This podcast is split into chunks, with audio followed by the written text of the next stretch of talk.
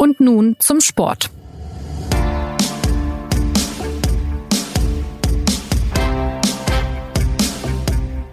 Diese Sendung heute startet mit einer kleinen Erinnerung an den Mai. Da hat der FC Bayern nämlich zum siebten Mal in Serie die deutsche Meisterschaft gewonnen. Der Unterschied zu den vorherigen Titeln war, dass es in der vergangenen Saison vergleichsweise eng zuging, was aber nichts am grundsätzlichen Trend der Bayern-Dominanz änderte. An diesem Freitag startet die neue Saison und die große Frage ist, geht diese Dominanz weiter? Kommt ein Achtertitel hinzu? Die Trainer der Bundesliga sind sich relativ einig, zumindest hat das eine Umfrage des Sportinformationsdienstes ergeben. 17 von 18 Bundesliga-Coaches glauben, dass Bayern Meister wird. Nur Florian Kofeld von Werder Bremen glaubt an Dortmund. Und wir wollen heute auch darüber reden, was für das eine Team spricht und was für das andere und ob noch andere Mannschaften um den Titel mitspielen könnten. Und damit herzlich willkommen zu einer neuen Folge von Und nun zum Sport. Mein Name ist Christopher Geratz und ich spreche heute mit Sebastian Fischer und Martin Schneider, die keine Trainer sind, aber meine Kollegen im SZ Sportressort. Und los geht's nach einer Werbung. Was war das für eine turbulente Bundesliga-Saison für Borussia Dortmund? Nach einem fulminanten Start und einer echt nervenaufreibenden Saison hätte der BVB im Mai beinahe seinen neunten Meistertitel geholt. Wie hoch emotional diese Saison für die Mannschaft war, können Fans weltweit jetzt noch einmal hautnah miterleben. Mit Inside Borussia Dortmund.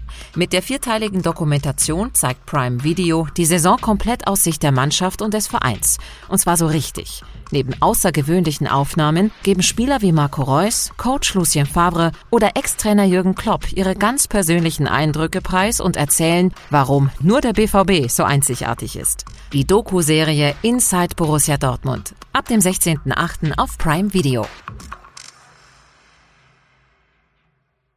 Ja, Sebastian, Martin, bevor wir ins Detail gehen, sagt mir doch gern mal, äh, von welchem Meister ihr ausgeht. Glaubt ihr äh, oder vertretet ihr die Florian Kofeld-These oder seid ihr bei den 17 anderen Bundesliga-Trainern? Die schwierigste Frage gleich zu Beginn, ne? Ähm, ich dachte, das wäre eine gute Einstiegsfrage. ich äh, ich finde ja Florian Kofeld äh, halt ja sehr viel von ihm und glaube, er hat sehr viel, sehr viel Ahnung von der Materie und ich glaube nicht, dass er das einfach so daher sagt. Das könnte man natürlich sagen, dass wahrscheinlich auch Oliver Glasner, Nico Kovac und ja, ja, natürlich, natürlich. Also um es, äh, ich wollte es jetzt verklausuliert ausdrücken, äh, aber wenn du es, wenn du möchtest, sage ich es äh, nochmal. Ich, äh, ich glaube auch, dass Dortmund dieses Jahr sehr große Chancen hat. Okay, bevor wir ins, äh, be bevor wir uns die Gründe dafür anhören, Martin, sag du ganz kurz deine Einschätzung. Wir sind im Überlegen, ob ich aus Prinzip widerspreche. äh, ich wollte eigentlich auch sagen, dass diesmal Borussia Dortmund dran ist glaube, Borussia Dortmund wird deutscher Meister. Okay, und jetzt äh, sag mir doch gern mal, warum das so ist. Ich glaube, diese Frage wird uns noch eine Weile beschäftigen, aber starte doch mal. Na, sollen wir mit Borussia Dortmund oder mit äh, dem FC Bayern anfangen? Ähm, Entscheid du jetzt. Dann sage ich mal, ich glaube, dass Borussia Dortmund auch deswegen äh, deutscher Meister wird, weil der FC Bayern Schwäche offenbart, was man äh, daran sieht, dass der FC Bayern hier jetzt vor einer Stunde äh, äh, vor der Aufzeichnung den ersten Offensivtransfer äh, verkündet hat, nämlich Ivan Perisic, äh, der äh, von Inter Mailand kommt als Laie, der Ex-Dortmunder, Ex-Wolfsburger, Vize-Weltmeister und 30-jährige äh, Außenbahnspieler. Womit wir natürlich, natürlich irgendwie beim Thema dieser Vorbereitung beim FC Bayern werden. Der Kader, der Kader, der zu, zu klein ist, was jeder beim FC Bayern sagt, äh, in unterschiedlicher Lautstärke, am lautesten Robert Lewandowski. Und nun sind sie bei 18 Feldspielern und das ist immer noch zu wenig. Also die Saisonprognose des FC Bayern hängt auch sehr stark davon ab, wer da noch kommt. Und das ist auch groß, großzügig gezählt, glaube ich, schon 18, oder? Also da, da, sind, da sind auch äh, Alfonso Davis, äh, Jan Fiete Ab, äh, die sind da mitgezählt, genau, ja. ja. Grundsätzlich kann man natürlich sagen, dass äh, das sogenannte Transferfenster noch ein bisschen offen ist, also dass sie natürlich noch ein paar Transfers tätigen können. Also da, daran hängt auch die Prognose, wie die Saison des FC Bayern sein wird. Äh, Leroy Sané, der die unendliche Transfersaga mit fünf Wendungen und äh, drei Höhepunkten ist immer noch nicht zu Ende. Also man weiß immer noch nicht, ob äh, der FC Bayern jetzt Leroy Sané trotzdem trotz seines Kreuzbandrisses äh, kaufen wird. Was man weiß, ist, dass er auf jeden Fall bis Januar, Februar, März kein Fußball spielen wird.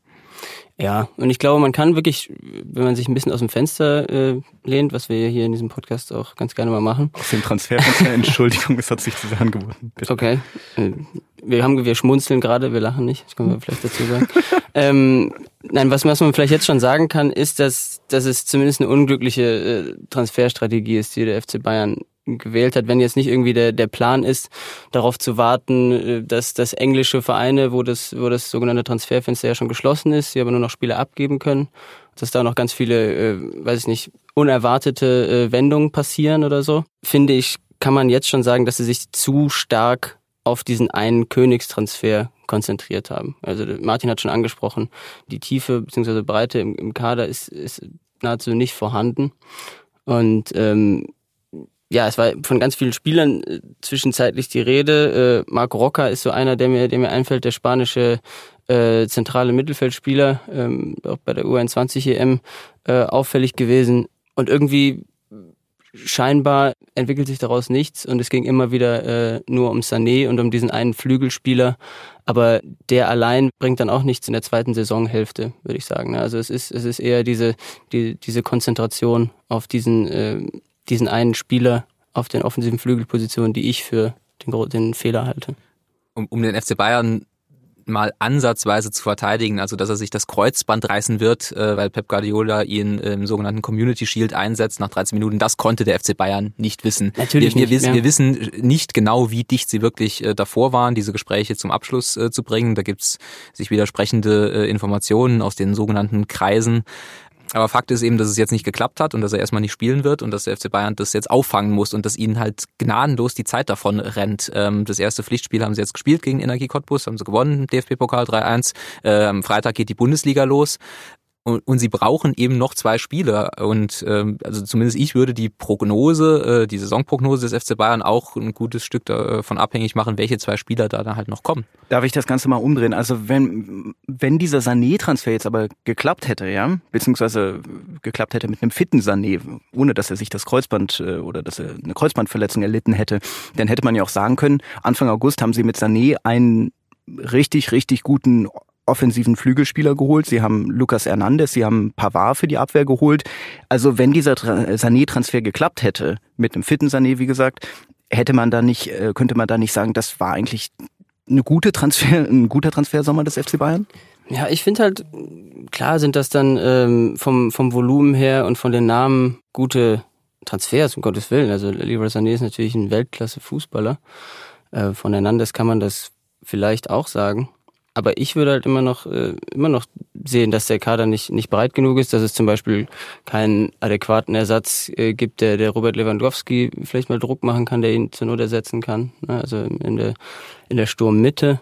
Dass das genauso auch, ich meine, Thiago ist äh, in, im zentralen Mittelfeld ein absoluter Weltklasse-Spieler, für mich der, der beste Spieler der Bundesliga und, und auch beim FC Bayern äh, dementsprechend. Aber wenn er mal wenn er mal ausfällt, er kann jetzt auch nicht jedes Spiel spielen, ja, über 90 Minuten. Ähm, da fehlt auch ein bisschen was, weil jetzt Javi Martinez äh, ist, ist, auch, ist auch angeschlagen, knieverletzt. Man weiß nicht so genau, glaube ich, wann er zurückkehrt. Äh, widerspricht mir, wenn, es, wenn ich, oder korrigiert mich, wenn ich da falsch er liege. Fällt, aber er fällt nicht ewig aus, aber. Okay, ja. okay, aber für den Saisonstart erstmal. Also ich finde, ich finde eben, ähm, mag jetzt irgendwie eine steile These sein, aber ich finde, äh, Sané ist natürlich eine, natürlich eine Riesennummer gewesen für den, oder ist immer noch, falls es noch klappt, eine Riesennummer für den FC Bayern und für die ganze Bundesliga. Aber irgendwie hätte ich es für, als wenn ich jetzt der Kaderplaner wäre im FC Bayern, hätte ich es für die sinnvollere Strategie äh, gehalten, nicht, nicht einen Spieler für äh, möglicherweise 120 Millionen, sondern vielleicht dafür vier Spieler zu holen. Nochmal. Aber, aber kriegst du wirklich vier richtig gute Spieler, die dich weiterbringen auf dem Niveau für, für das Geld? Ja, du, du musst, äh, glaube ich, auch mal einschätzen, du musst den aktuellen Kader einschätzen und was du eben äh, brauchst. Du musst äh, dich quasi festlegen, gehst du zum Beispiel mit Gnabry und Coman als, äh, als gesetzte Spieler in die Saison und äh, kaufst Ersatz. Oder äh, sagst du halt, ich habe mit Robben und Ribéry zwei zumindest ehemalige Weltklasse-Spieler verloren und brauche auf dem Niveau dann eben mindestens einen weiteren Ergänzungsspieler. Also ich kann das mit äh, Sané, ich kann es äh, schon verstehen.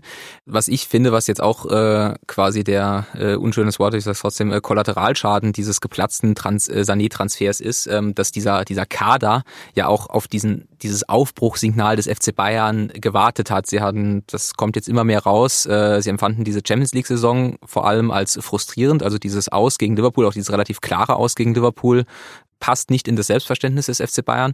Und vor allem nach dieser mittlerweile berühmt gewordenen Uli Hoeneß Ankündigung, wenn Sie wüssten, was wir schon alles sicher haben, klingt immer mehr durch, dass der Kader ja auch einen, einen, großen Sprung erwartet hat und dass so Spieler wie Manuel Neuer oder äh, Robert Lewandowski, die formulieren ja auch aktiv, dass sie nicht damit zufrieden sind, äh, vielleicht in der Champions League weit zu kommen, sondern sie verlangen einen Kader, der im Zweifel ein Champions League Halbfinale gewinnt.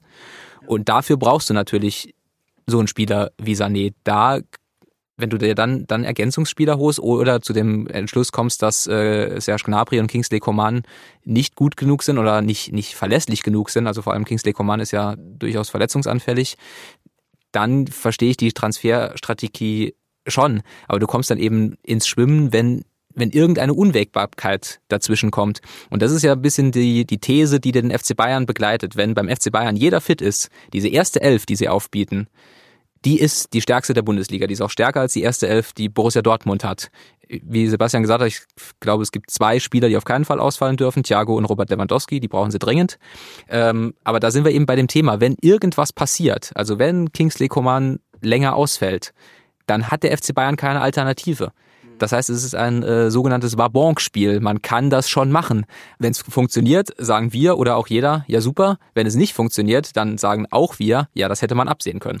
Ich finde ich finde es sogar noch ein bisschen grundlegender. Ähm das, das Problem fand ich ganz interessant in den Aussagen jetzt auch von Lewandowski während der Vorbereitung. Es ist nicht nur dieser Gedanke, wir können natürlich nicht mit elf Spielern durch eine ganze Saison gehen. Es geht äh, glaube ich, den Spielern auch ganz banal um die Qualität des Trainings zum Beispiel. Es ist einfach, diese Dekade ist momentan, du kannst kein vernünftiges äh, Training auf einem absoluten, auf einem Weltklasse-Niveau machen mit so einem Kader. Du musst ja quasi ständig äh, mit mit Jugendspielern das, das auffüllen sozusagen, um, um normale Trainingsübungen zu absolvieren, ne? wenn ein paar Spiele angeschlagen sind. Also ich glaube deshalb eben, ähm, dass, dass es mit einem Transfer nicht getan ist. Wir kennen jetzt alle nicht die, die Gedanken von, von Hasan Salihamidzic und der Führungsebene, was, was genau sie noch, äh, sie noch für Transfers planen, aber ja, und, und der, der, auch der Punkt, was Martin gesagt hat. Ich finde, äh, Kingsley Coman und, und Serge Gnabry sind eben eigentlich bereit dafür, sozusagen, dass sie äh, auf einem sehr hohen Niveau die Flügelspieler für die Startelf sind. Da jetzt nochmal den riesen Flügelspieler Star zu holen, weiß ich nicht. Okay, und, und was sagt uns äh, in der Hinsicht dann auch der Perisic-Transfer? Die Kaderbreite wird dadurch natürlich erhöht. Mhm. Ähm, ist das ein Transfer, den man mit einem weiteren Flügelspieler jetzt noch kombinieren wird in diesem Sommer? Oder kann man jetzt mit diesen drei Flügelspielern plus vielleicht äh, Alfonso Davis äh, dann in die Saison gehen? Oder? Ich glaube, ich glaube, ist ja, es ist schon so, dass man den noch kombiniert mit einem mit einem Transfer. Vielleicht das, jedenfalls, das ist jedenfalls nicht ausgeschlossen. Also ich glaube, Ivan Perisic, das wirkt natürlich jetzt so und das ist natürlich ein bisschen unglücklich in der Darstellung auch beim FC Bayern. Alle haben, mit, haben damit gerechnet, dass jeden Moment Leroy Sané vor der Tür steht und jetzt steht dort erstmal Ivan Perisic. Äh, Nico Kovac hat sich ja auch aufgeregt im ARD-Interview vor dem Pokalspiel gegen, gegen Cottbus, äh, man müsse jetzt aufpassen, wie man den Spieler bezeichnet, nicht als er sei keine B- äh, oder C- oder X-Lösung, war, glaube ich, seine Formulierung. Klar, ich finde, ich persönlich finde, Perisic-Transfer ist sehr sinnvoll, äh, weil er, weil er eine super Ergänzung ist ja, ja, äh, für, für die Flügel. Aber er ist natürlich nicht der Königstransfer jetzt. Ja. Ne? Also vielleicht äh, zu Alfonso Davis und äh, daran aufgehängt noch äh, zum Rest der Vorbereitung des FC Bayern, die jetzt ja schon eine Zeit lang äh, läuft. Ich äh, habe tatsächlich relativ viele Spiele von ihnen gesehen. Also ich finde, dass sowohl Alfonso Davis als auch Renato Sanchez, die jetzt ja keine Neuzugänge sind, aber zumindest in der vergangenen Saison jetzt noch keine große Rolle gespielt haben, sich in der Vorbereitung wirklich gut verkauft haben. Also vor allem Alfonso Davis, den man ja aus äh, Kanada geholt hat äh, und auch schon relativ groß angekündigt hat, also der kann schon noch einen Sprung machen, aber man kann, das ist auch wieder so eine Risikofrage, man kann als FC Bayern sagen, okay, wir vertrauen dem, wir, wir ziehen den hoch, wir äh, nehmen den als zweite Flügeloption. Also halt auch wieder ein Risikospiel und was außer Frage steht, ist, dass man natürlich Alfonso Davis nicht in ein Champions League äh, K.O.-Spiel äh, auf höchstem Niveau direkt werfen kann, soweit ist er noch nicht. Und ansonsten äh, vielleicht äh, taktisch noch, ähm, Hansi Flick ist jetzt äh, Co-Trainer von Nico Kovac.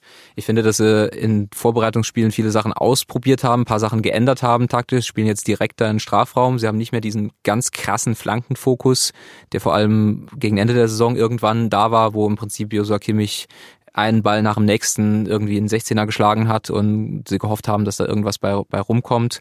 Sie versuchen höher zu pressen, was noch nicht so ganz funktioniert. Also da bewegt sich auch ein bisschen was beim FC Bayern. Also ich würde nicht, es ist nicht alles schlecht, aber ähm, der Eindruck entsteht halt, dass sie vor allem durch diese Transferstrategie da eher durch die Monate rumpeln als marschieren. Ja, habt ihr den Eindruck, dass diese Mannschaft jetzt äh, vor der Saison, zumindest auf dem Papier, dass die Mannschaft schlechter ist als vergangene Saison?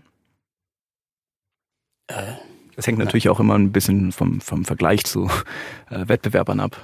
Du hast Nein gesagt, Sebastian? Ich, ich habe noch nichts gesagt, aber, so. ich, aber ich würde Nein sagen. Ähm, ja, ich habe ja auch eben, äh, wie gesagt, mich da so weit aus dem Fenster gelehnt und gesagt, das ist jetzt bislang ein Fehler. Das ist natürlich auch eine steile These. Also der FC Bayern ist ja, sagen wir auch schon jetzt äh, mehrmals gesagt, er ist immer noch wirklich sehr, sehr gut. Die erste Elf ist die beste der Liga. Und deswegen ist sie nicht schwächer als im vergangenen Jahr. Nein. Genau, ich würde sagen, sie sind nicht schwächer als im vergangenen Jahr, aber äh, um vielleicht überzuleiten, ich glaube, dass Borussia Dortmund deutlich stärker ist. In der Tat eine super Überleitung und wir werden sie auch nutzen. Aber lass mich ganz kurz noch bei einer anderen Frage bleiben. Äh, was ja auch interessant war in diesem Transfersommer ist, dass man ja nicht nur auf die Spieler gucken kann, äh, die sie geholt haben, sondern dass äh, dieser Transfersommer ja auch so ein bisschen offengelegt hat, äh, dass es beim FC Bayern intern auch äh, gerumpelt hat, vor allem zwischen Karl-Heinz Rummenigge und äh, Nico Kovac, beziehungsweise ich weiß nicht, ob es zwischen ihnen gerumpelt hat, aber es zeugte zumindest nicht von einem herausragenden Verhältnis zwischen den beiden.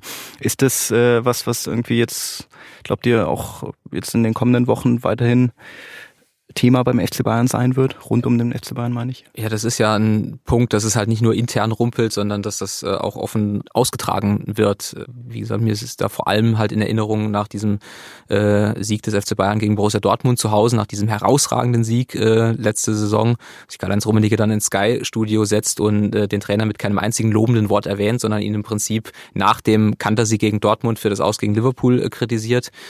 Das jetzt weitergeht, dass er ihn öffentlich zu Recht weist, äh, dass er sich in Transferfragen zurückhalten muss, dass Nico Kovac sich bei Manchester City entschuldigen muss. Also äh, Kontext, Nico Kovac hat sich zuversichtlich geäußert, dass man Leroy Sané bekommen könnte, was dann dazu geführt hat, dass Karl-Heinz Rummenigge im ZDF-Interview gesagt hat, dass ihm das nicht gefallen hätte.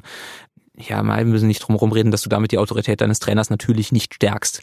Und dazu kommt jetzt noch der äh, kolportierte und nicht bestätigte äh, Rücktritt von Uli Hoeneß äh, als Präsident des FC Bayern. Da welche welche Auswirkungen das jetzt auf die Saison, also auf die sportliche Saison hat, das vermag ich ehrlich gesagt nicht zu sagen. Das ist eher so kulturell Bayern haftige Entwicklung. Dann fasse ich diesen Bayern-Block mal zusammen. Ähm, unter erste Elf, die beste der Liga, in der Breite fehlt es den Bayern noch, ja. Mit dieser Zusammenfassung seid ihr einverstanden, ihr nickt. Dann lasst uns äh, schauen, wie die Voraussetzungen bei Borussia Dortmund für die kommende Saison sind. Ihr habt beide gesagt, ähm, die äh, können Meister werden. Ihr habt die Florian Kofeld-These vertreten. Ähm, jetzt mal abgesehen von der Schwäche der Bayern, wenn man es so nennen will. Äh, welche Stärken bei Borussia Dortmund seht ihr? Ich nehme an, ihr fangt gleich mit den Transfers an. ja, ich, äh, ich würde mit einem Transfer anfangen. Viele haben natürlich auch, also oder sagen wir es mal so, in der Gesamtheit haben die, glaube ich, sehr überzeugend äh, eingekauft. Ähm, Julian Brandt äh, ist eine Verstärkung vorne, Torgan Azar ist genauso eine Verstärkung vorne. Nico Schulz ist äh, auf der Außenverteidigerposition auch, ja, es ist, äh, ist glaube ich, auch besser geworden, die Mannschaft dadurch. Ganz besonders glaube ich aber, dass, äh, dass Mats Hummels eine Riesenverstärkung für, für Borussia Dortmund ist aus mehrerlei Gründen. Also zum, zum einen ist, äh, ist damit diese Achse da, die man immer sagt, dass die, die, die eine Mannschaft braucht. Äh, Achse aus, aus erfahrenen Spielern mit, mit Axel Witzel, der so ein bisschen auf verlorenem äh, Posten stand in der, äh, in der vergangenen Rückrunde, hatte man manchmal äh, den Eindruck, als, als einer der wenigen äh, gestandenen Spieler, er jetzt auf der Sechs, davor Marco Reus und, und eben äh, dahinter in der Innenverteidigung Mats Hummels, er ist sehr kopfballstark, das hat der, das hat der äh, Verteidigung gefehlt in der, in der Rückrunde, als äh, Dortmund diesen großen Vorsprung verspielte. Und äh, er hat jetzt, glaube ich, mit, mit dem Hummels-Transfer hat Dortmund jetzt eine Stärke, die vielleicht sogar beim FC Bayern zu einer Schwäche werden könnte, nämlich einen äh, sehr, sehr guten Spielaufbau äh, hinten raus, sehr, sehr hohe Passqualität.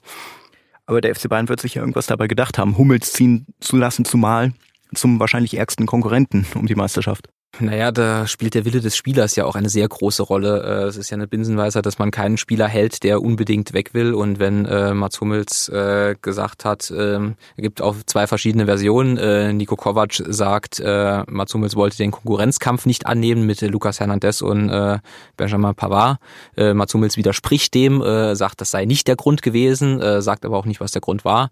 Ich sehe das im Prinzip so, wie, wie Sebastian äh, gesagt hat. Ich möchte bei Mats Hummels nur anmerken, dass äh, seine, seine große Schwäche, äh, die vor allem in der Zeit, in der es nicht so lief, äh, thematisiert wurde, ja nicht, seine Schwäche wird nicht besser. Also er ist wirklich auf hohem Niveau sehr langsam. Er versucht, er kaschiert, ne, kaschieren ist das äh, vielleicht ein böses Wort, aber er kompensiert das durch kluges Stellungsspiel, indem er nach vorne verteidigt. Ich bin, muss ich auch zugeben, eher ein Fan von Mats Hummels. Ich mag sein Spiel, ich mag, mag es, wie er sich, wie, wie er sich bewegt. Er bewegt sich sehr intelligent. Vielleicht liegt ihm das Spiel von Borussia Dortmund auch eher, weil Lucien Favre ein bisschen tiefer steht als der FC Bayern. Aber das, das ist trotzdem noch da. Also die Vorstellung, dass Mats Hummels jetzt, weil er schwarz-gelb trägt, plötzlich schneller geworden ist in diversen Sprintduellen, das ist, äh, das ist, wird nicht der Fall sein. Das nicht, nein. Das stimmt natürlich, klar. Er hat äh, voraussichtlich in äh, Akanji einen sehr schnellen Nebenmann. Das kann ja manchmal dann auch diese Schwäche kompensieren. Und ich glaube, also ich bin natürlich, ich, ich, ich bin da auch, äh, auch da wieder, äh, äh, bin ich, bin ich recht extrem in der, in der Ansicht vielleicht, aber ja, ich bin davon überzeugt, dass Mats Hummels einfach ein, immer noch ein Weltklasse Innenverteidiger ist, wenn nicht der Weltklasse Innenverteidiger der Bundesliga. Also was mir bei Borussia Dortmund sehr gefällt, ist, dass sie die wirklich alle Schwächen, die sie in der vergangenen Saison haben, sehr früh und wie ich finde sehr konsequent eben behoben haben. Also die Transfers füllen genau die Lücken, die sie hatten. Äh, Linksverteidiger-Lücke hatten sie, erfahrenen Innenverteidiger hatten sie eine Lücke. Julian Brandt ist vielleicht das Puzzleteil im Mittelfeld, das, das ihnen noch äh, gefehlt hat. Ähm, sie haben nicht nur nicht nur im Kader, aber auch äh, rhetorisch. Sie haben es als Fehler äh, identifiziert, dass sie auch mit neun Punkten Vorsprung halt noch nicht von der Meisterschaft äh, gesprochen haben haben das auch äh, nachvollzie ein bisschen nachvollziehbar begründet, dass sie gesagt haben, sie kommen halt aus einer Horrorsaison und dann halt ein paar Monate später direkt von der Meisterschaft zu reden, wäre halt verfrüht gewesen, andererseits mit neun Punkten Vorsprung. Aber das haben sie jetzt behoben. Jetzt sagen sie halt, äh, wir haben eingekauft und jetzt fordern wir den FC Bayern heraus und wir wollen deutscher Meister werden. Das finde ich gut und konsequent und ähm, vermittelt eben auch die Anspruchshaltung, die, die ja den FC Bayern immer auszeichnet, das berühmte Mir san mir. Und ich glaube, dass man halt ohne diese Anspruchshaltung auch nicht, nicht zwingend in den Wettbewerb gehen muss. Also das vermittelt gerade ein relativ, relativ gutes Gesamtkonzept. Und ich glaube, äh, dass äh, ein Spieler von Borussia Dortmund in Fokus rücken wird, der im Moment noch nicht so im Fokus ist, äh, der mir beim Supercup äh, auffiel, nämlich äh, Jaden Sancho, der letztes Jahr 18 Jahre alt war, dieses Jahr 19 Jahre alt sein wird.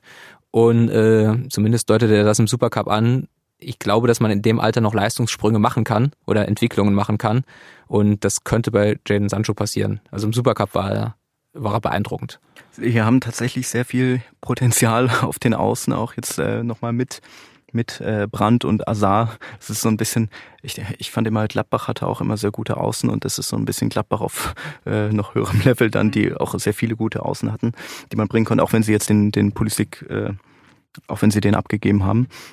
Was man natürlich schon sagen kann, beziehungsweise was ja auch gesagt wird, ist, dass sie im Sturm, naja, ich will nicht sagen eindimensional sind, aber dass sie da jetzt natürlich nicht so die maximale Wucht haben. Ne? Also ist, muss man sagen, Stand jetzt. Ne? Also es ist ja immer noch nicht klar, ob sie nicht vielleicht noch einen äh, sogenannten klassischen Neuner, also einen Mittelstürmer holen.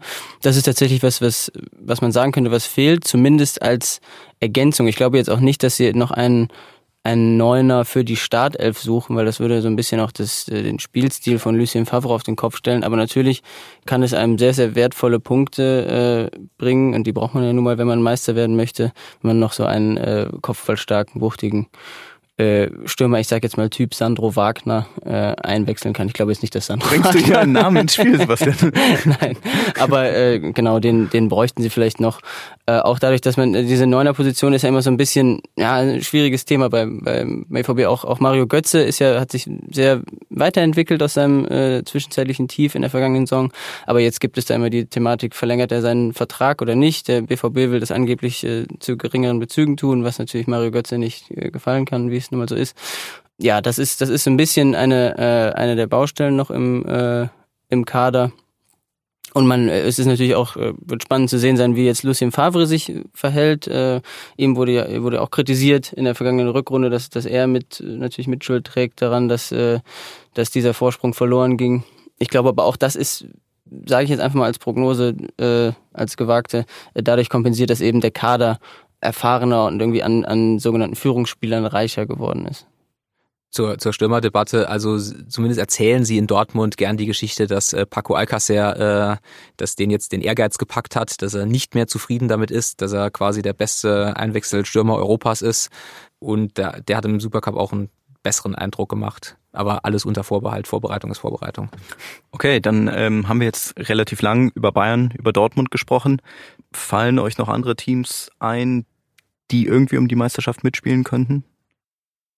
Äh, um die Frage klar zu beantworten, nein. Äh, ich glaube, die Meisterschaft wird zwischen den beiden ausgemacht. Und ähm, ja, darüber hinaus äh, können wir fröhlich, fröhlich spekulieren, wer die beiden Champions League Plätze äh, besetzt. Warte äh, ganz kurz, vielleicht hat Sebastian, vielleicht widerspricht Sebastian, aber. Ach so, nein, nein, nein, ich, ich glaube auch, dass es, dass es zwischen den beiden sein wird. Also ich hatte äh, tatsächlich, äh, wenn ich jetzt, wenn wir diesen Podcast vor ein paar Wochen aufgenommen hätten, hätte ich äh, äh, gesagt, dass Leverkusen irgendwie nochmal ne, vielleicht, vielleicht ein Wörtchen mitredet, äh, weil äh, die wirklich so eine unglaublich starke Rückrunde gespielt haben.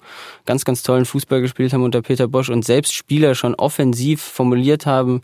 Äh, Lukas Radetzky, der Torwart, äh, wenn wir einmal eine Vorbereitung mit diesem Trainer äh, komplett äh, absolvieren, dann äh, kann hier Großes entstehen und so. Das äh, sagt man ja nicht auch einfach so daher. Aber jetzt haben sie in der Vorbereitung nahezu jedes Testspiel verloren, glaube ich. Und äh, es zeigt sich schon, dass eben auch, äh, ich meine, Julian Brandt ist jetzt gegangen, es sind neue Spieler gekommen und damit ist es eben, äh, hat Peter Bosch wieder so ein bisschen nicht von Null angefangen, aber eben auch nicht einfach dieses äh, sozusagen nicht nahtlos auf diese Rückrunde aufbauen können. Deswegen glaube ich, braucht auch Leverkusen äh, noch ein bisschen Zeit, um wirklich so eine Spitzenmannschaft zu werden. Ja, da, da würde ich, würde ich vorsichtig widersprechen und würde das tun, was man äh, als äh, Sportjournalist fast nie tun sollte, nämlich auf Leverkusen setzen, was sich in den letzten 10, 15 Jahren immer als fatal her herausgestellt hat, weil die Voraussetzungen eigentlich immer, also die, die Erzählung zu Bayer Leverkusen ist ja nahezu immer die gleiche. Technisch super Kader, Riesenpotenzial äh, und dann machen sie halt Dinge, die Bayer Leverkusen äh, tut. Aber ich, äh, also ich freue mich sehr auf Bayer Leverkusen. Ich äh, war, was Peter Bosch angeht, skeptisch. Ich muss aber sagen, dass die Spiele, die ich in der Rückrunde gesehen habe, die waren super. Ja, ja, das sage ich ähm, auch. Also auch die, die Spiele, die sie, die sie verloren haben. Ich muss immer an dieses Spiel äh, gegen Dortmund vor allem denken, dass sie im Westfalenstadion wirklich sehr unglücklich verloren haben.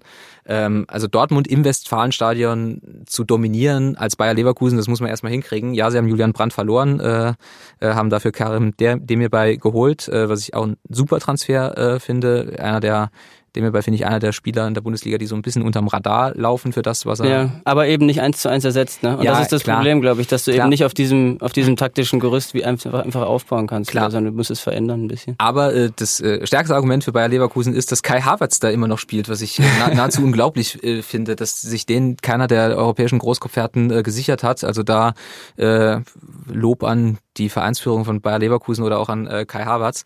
Der hat eine unglaubliche Rückrunde gespielt und auch bei dem ist ja äh, absehbar, dass er vielleicht sogar noch ein bisschen besser werden äh, könnte. Ähm, damit hat Bayer Leverkusen einen der besten Spieler der Bundesliga im Kader. Äh, und drumrum kannst du kannst du aufbauen. Also und auch ich finde das dieses Peter Bosch System viel, viel zu dieser Peter Bosch-Erzählung trägt ja dazu bei, eben diese, diese Zeiten Dortmund, diese, diese herausragende Anfangsphase und dann dieser, dieser nahezu unglaubliche Absturz. Wobei man jetzt ja im Nachhinein auch weiß, dass dieser Dortmunder Kader, der damals abgesagt ist, ja im Prinzip auch komplett general überholt wurde, jetzt in, innerhalb von kürzester Zeit. Ne?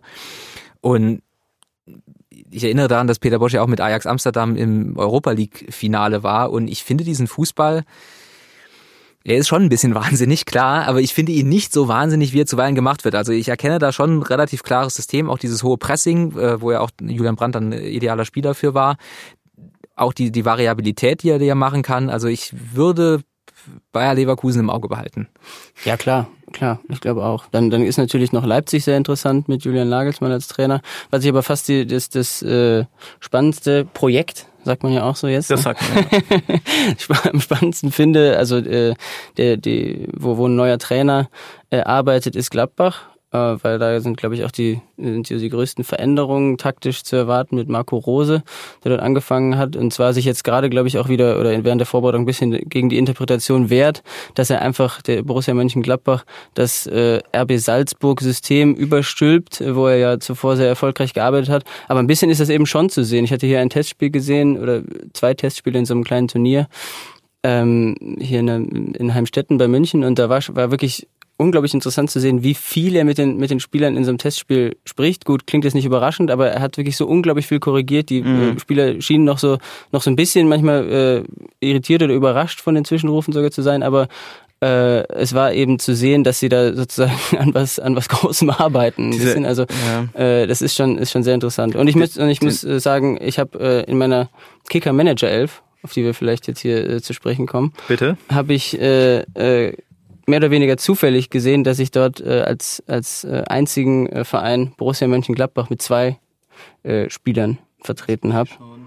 Nämlich Cousins, den, äh, den Mittelfeldspieler, und Leiner, den, den Verteidiger, den, äh, den Rose aus Salzburg mitgebracht hat, der sozusagen also perfekt dieses, äh, dieses Pressing-System äh, eben äh, ich, umsetzen kann. Ich, ich finde es auch sehr interessant und ähm, was bei Gladbach hinzukommt, was natürlich in den vergangenen Jahren auch schon so war, sie haben grundsätzlich immer einen guten Kader gehabt, finde ich. Äh, es gibt wenig natürliche Schwachstellen über die Außenverteidiger könnte man reden, haben sie jetzt aber mit Leiner auch einen sehr starken Rechtsverteidiger geholt. Das Einzige bei Gladbach ist natürlich, dass ähm, Dieter Hecking vergangene Saison, der jetzt nicht den, den, den, den allerherausragendsten Ruf genoss, will ich sagen, immerhin Fünfter geworden ist mit Labach. Ne? Und das in der Liga, die, siehe Bayern, Dortmund, Leverkusen, wirklich sehr starke Mannschaften hatte.